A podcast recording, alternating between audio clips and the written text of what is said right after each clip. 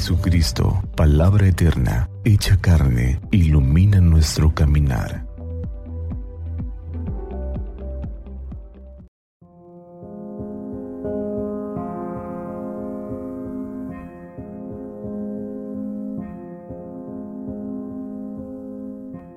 Del Santo Evangelio según San Lucas.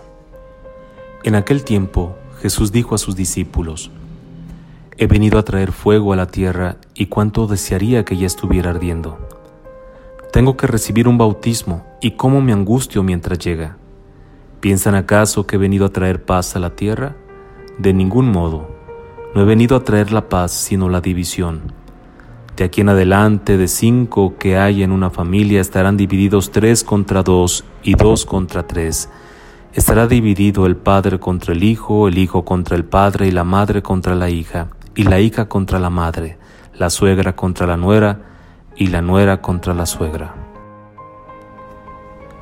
Palabra del Señor. Gloria a ti, Señor Jesús.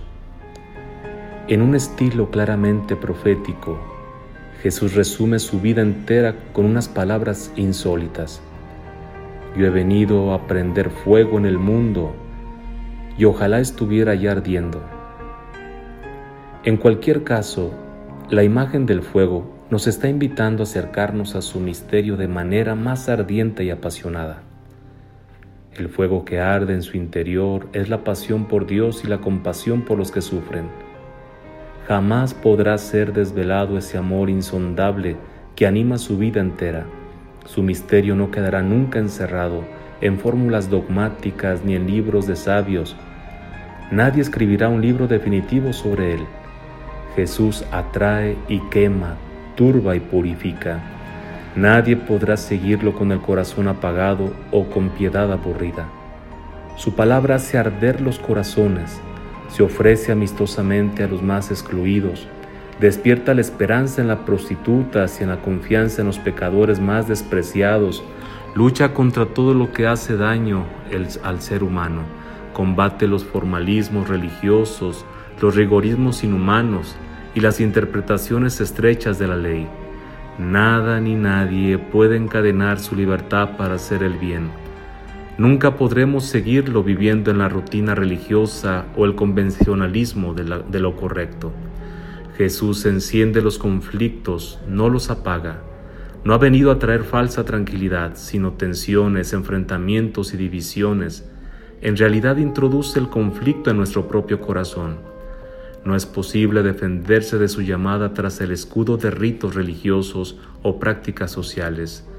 Ninguna religión nos protegerá de su mirada, ningún gnosticismo nos librará de sus desafíos. Jesús nos está llamando a vivir en verdad y a amar sin egoísmos. Su fuego no ha quedado apagado al sumergirse en las aguas profundas de la muerte. Resucitado a una vida nueva, su espíritu sigue ardiendo a lo largo de la historia los primeros seguidores lo sienten arder en sus corazones cuando escuchan sus palabras mientras caminan junto a ellos.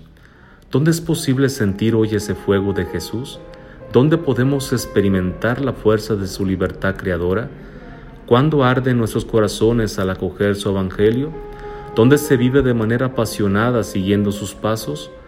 Aunque la fe cristiana parece extinguirse hoy entre nosotros, el fuego traído por Jesús al mundo sigue ardiendo bajo las cenizas. No podemos dejar que se apague. Sin fuego en el corazón no es posible seguir a Jesús. Santa María de Guadalupe, nuestra Madre, nos cubra con su manto y nos tenga en su regazo, y que iluminados por la palabra del Señor tengamos un día lleno de bendiciones, paz y bien.